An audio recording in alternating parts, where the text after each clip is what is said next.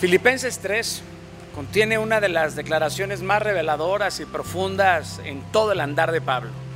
Creo que es la cúspide del desapego y la transformación interna, es una visión extensa, infinita, porque Pablo decide comunicar abiertamente sus prioridades.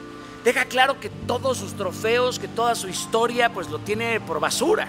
Decide que es el momento de experimentar absolutamente el poder de Cristo, pero también quiere participar en todos sus sufrimientos, al nivel de querer ser semejante en su muerte. Esto confronta a cualquiera, a cualquiera de nosotros, porque, porque tú y yo a lo mejor nos enamoramos de las bendiciones, pero no siempre del que bendice. Queremos su reino sin tener que pasar por la cruz. En este versículo Pablo define, define lo importante de lo urgente, lo vital de lo trivial, del simple conocimiento al profundo entendimiento.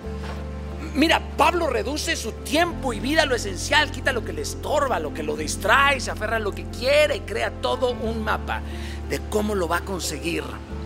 Pablo entiende que su justicia no es la de Dios y con ello produce una pasión decidida. Olvida el pasado y persigue el premio de su verdadero llamado. Su única meta es Cristo. Su por qué es Cristo.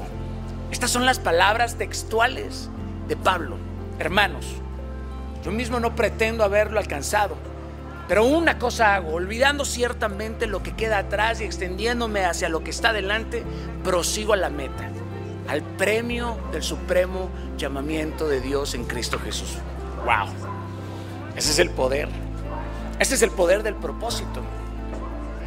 ¿En cuántas cosas estás metido? ¿Cuántas cosas te distraen? Te dejo estas preguntas que creo que te van a ayudar a ubicarte en ti mismo si las respondes honestamente. ¿Qué persigues? ¿Cuál es tu única cosa? ¿Cuántos planes tienes? ¿Qué no has soltado de tu pasado que te estorba para proseguir a la meta? ¿Qué te encadenas? ¿Puedes llamar a tus prioridades con una sola mano? Respóndete, respóndete honestamente. Haz la ruta, da el paso y prosigue a la meta. No te detengas hasta que hayas llegado. Anda, ve. Dios estará contigo. No temas menos. Capisci?